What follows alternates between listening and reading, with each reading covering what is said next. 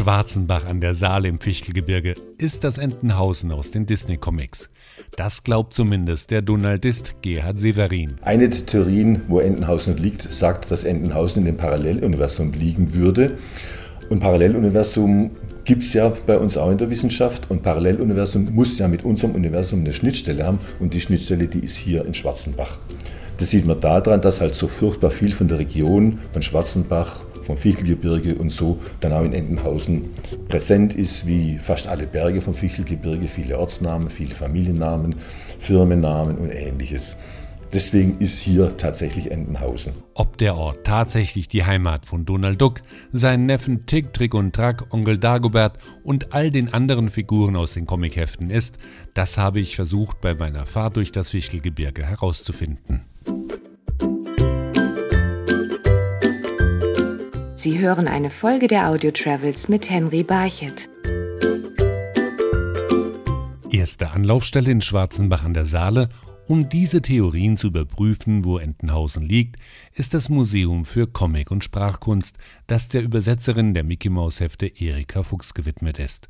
Dort empfängt mich die Leiterin Dr. Alexandra Henschel. Duckburg ist ja eine diffus amerikanische Stadt man weiß nicht genau was. Manchmal ist es eine Kleinstadt, manchmal ist es eine Großstadt. Sie liegt am Meer, aber auch in den Bergen. Also man weiß es nicht so genau. Und Erika Fuchs nimmt also diese diffus amerikanische Stadt und versetzt sie ins Fichtelgebirge, in einen ganz konkreten Ort. Sie nimmt Ortsnamen aus Schwarzenbach, sie nimmt die umliegenden Orte, sie nimmt die umliegenden Landschaftsbezeichnungen und versetzt Duckburg ins Fichtelgebirge.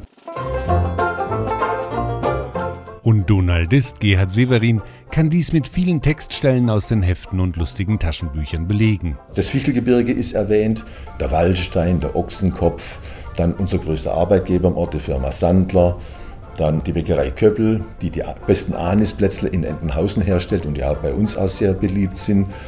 Dann die ganzen Nachbarschaftsorten Rehau, Oberkotzau, Kleinschloppen, Kirchenlamitz, also da ziemlich viel aus der Region.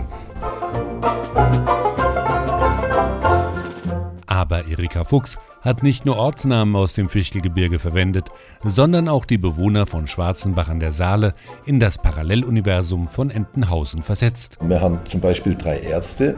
Der Tierarzt in Entenhausen ist natürlich Dr. Deininger.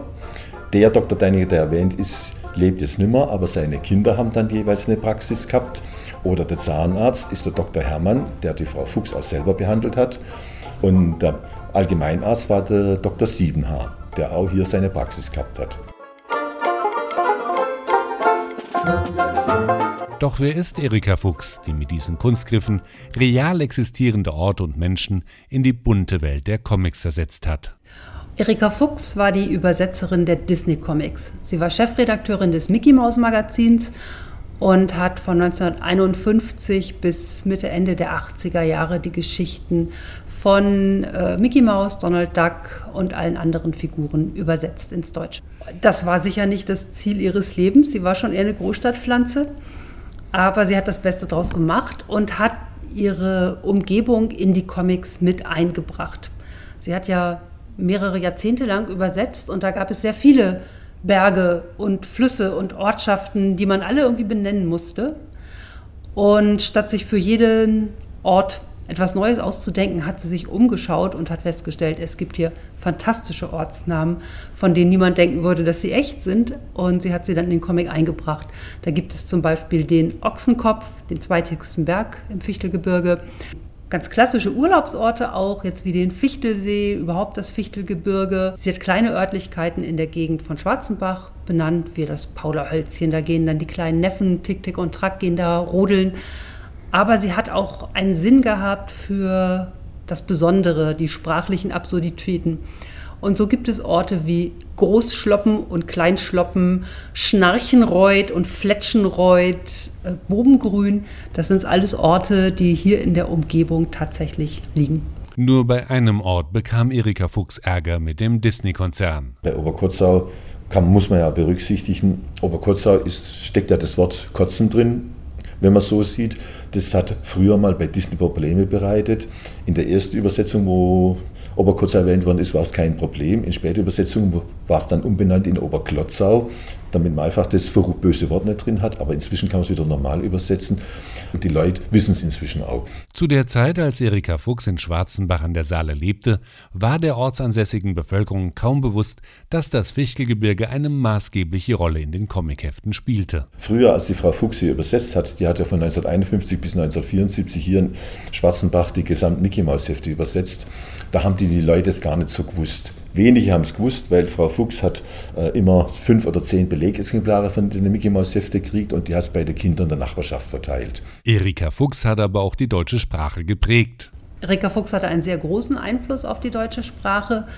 Unter anderem verdanken wir ihr den sogenannten Erikativ, nach ihr benannt, die Verkürzung von Verben auf ihren Stamm. Ich sage Grübel, Grübel, dann ist Ihnen klar, Sie könnten sich im Comic vorstellen, da geht jemand lang und ist tief in Gedanken versunken.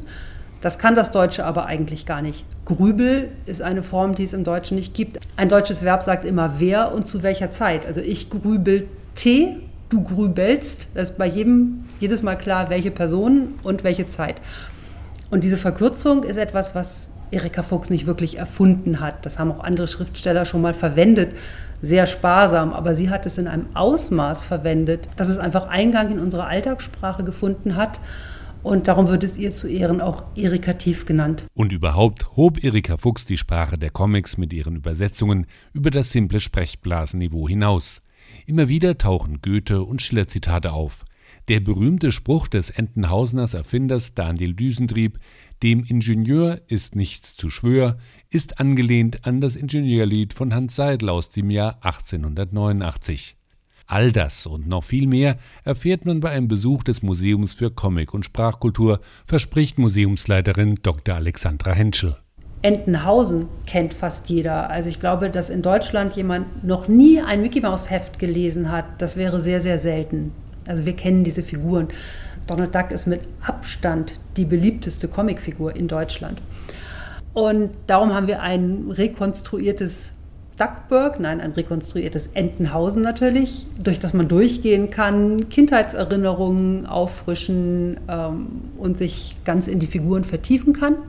Und nachdem wir das erstmal dargestellt haben, das Werk, worum es überhaupt geht, stellen wir die Person vor, ihren Lebenslauf. Und da es ein Comicmuseum ist, stellen wir auch den Lebenslauf in Form eines Comics dar. Und nachdem wir die Person vorgestellt haben, widmen wir uns ihrer Arbeit. Wir kennen jetzt die Person, wir kennen die Welt, die sie übersetzt hat und jetzt geht es um das Besondere in ihren Übersetzungen.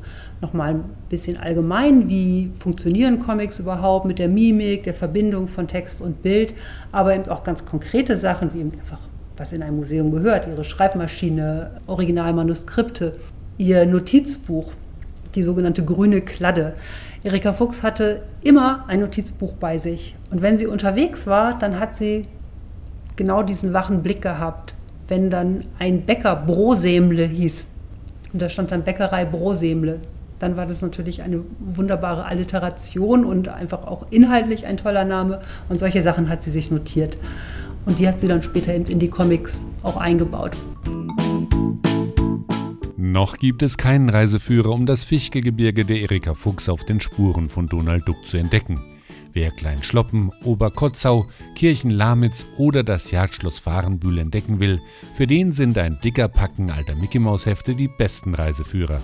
Spätestens dann wird sich jeder der Aussage von Donaldist Gerhard Severin anschließen. Das sieht man daran, dass halt so furchtbar viel von der Region, von Schwarzenbach, vom Fichtelgebirge und so dann auch in Entenhausen präsent ist. Deswegen ist hier tatsächlich Entenhausen. Sie hörten eine Folge der Audio Travels mit Henry Barchet. Die Episoden der Audio Travels sind auf iHeartRadio, Spotify, iTunes, Radio Public und mehr als 20 weiteren Streaming-Plattformen zu hören.